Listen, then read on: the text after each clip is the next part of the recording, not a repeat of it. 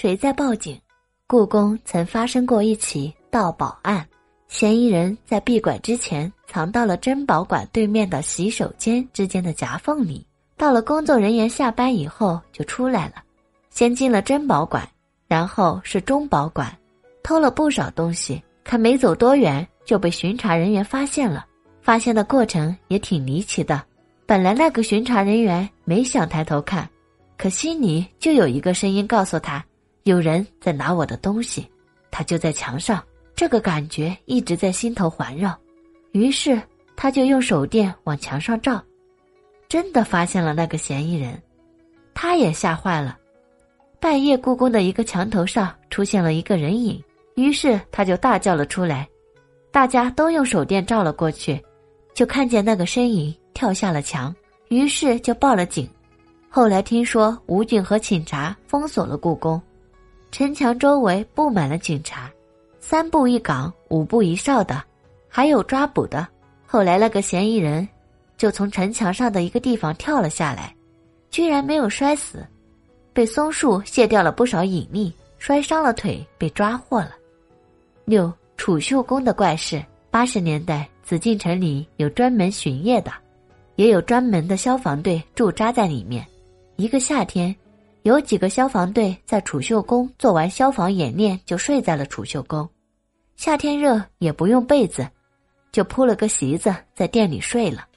深夜凌晨两点多，一个队员被凌晨的凉风吹醒了，迷迷糊糊的睁开眼一看，哦，我怎么睡在店门外的走廊里了？明明是睡在里面的，可把他吓坏了。但是毕竟是当兵的。战战兢兢的把席子一抱，又回到店里睡了。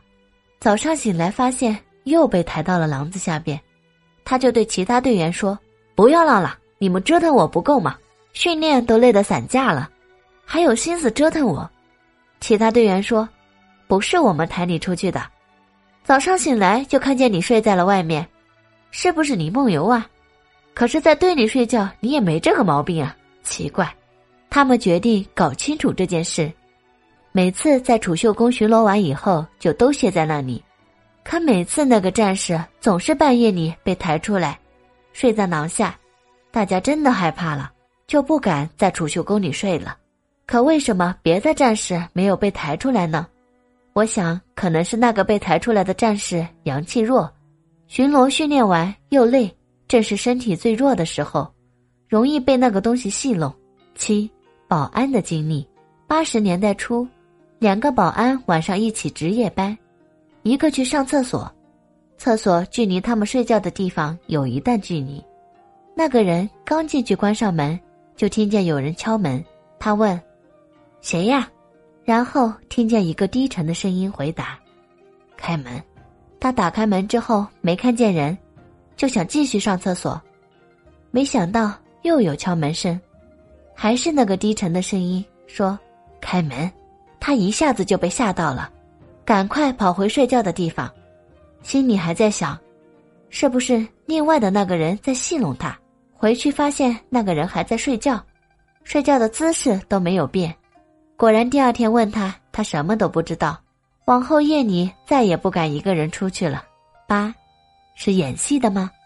这是九十年代的事了。